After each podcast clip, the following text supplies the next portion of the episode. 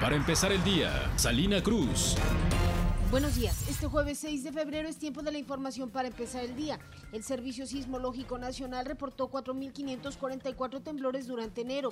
Las magnitudes de los eventos sísmicos se encuentran en el rango de entre 2 y 6 grados. La mayoría registrados en este mes ocurrieron en Oaxaca, Michoacán, Guerrero y Chiapas. Un grupo de habitantes del municipio de Santa Catarina, Juquila, autodenominados desplazados del pedimento, mantienen un plantón y huelga de hambre frente al Palacio de Gobierno. Exigen la reparación de daños derivados de destrozos causados y la quema de mercancías por parte de habitantes de Yaitepec, que asciende a 28 millones de pesos. La Fiscalía General del Estado logró que el juez de control dictara auto de vinculación a proceso contra el presidente municipal de Santiago Yaitepec, identificado como Roberto, por su probable responsabilidad en el delito de robo con violencia en agravio de una familia en noviembre pasado, en la zona conocida como el pedimento de la región de la costa.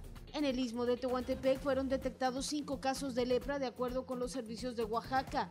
De estos casos, dos se encuentran en Juchitán, dos más en Ixtaltepec y uno en San Blas Atempa. Todos están en tratamiento para curación.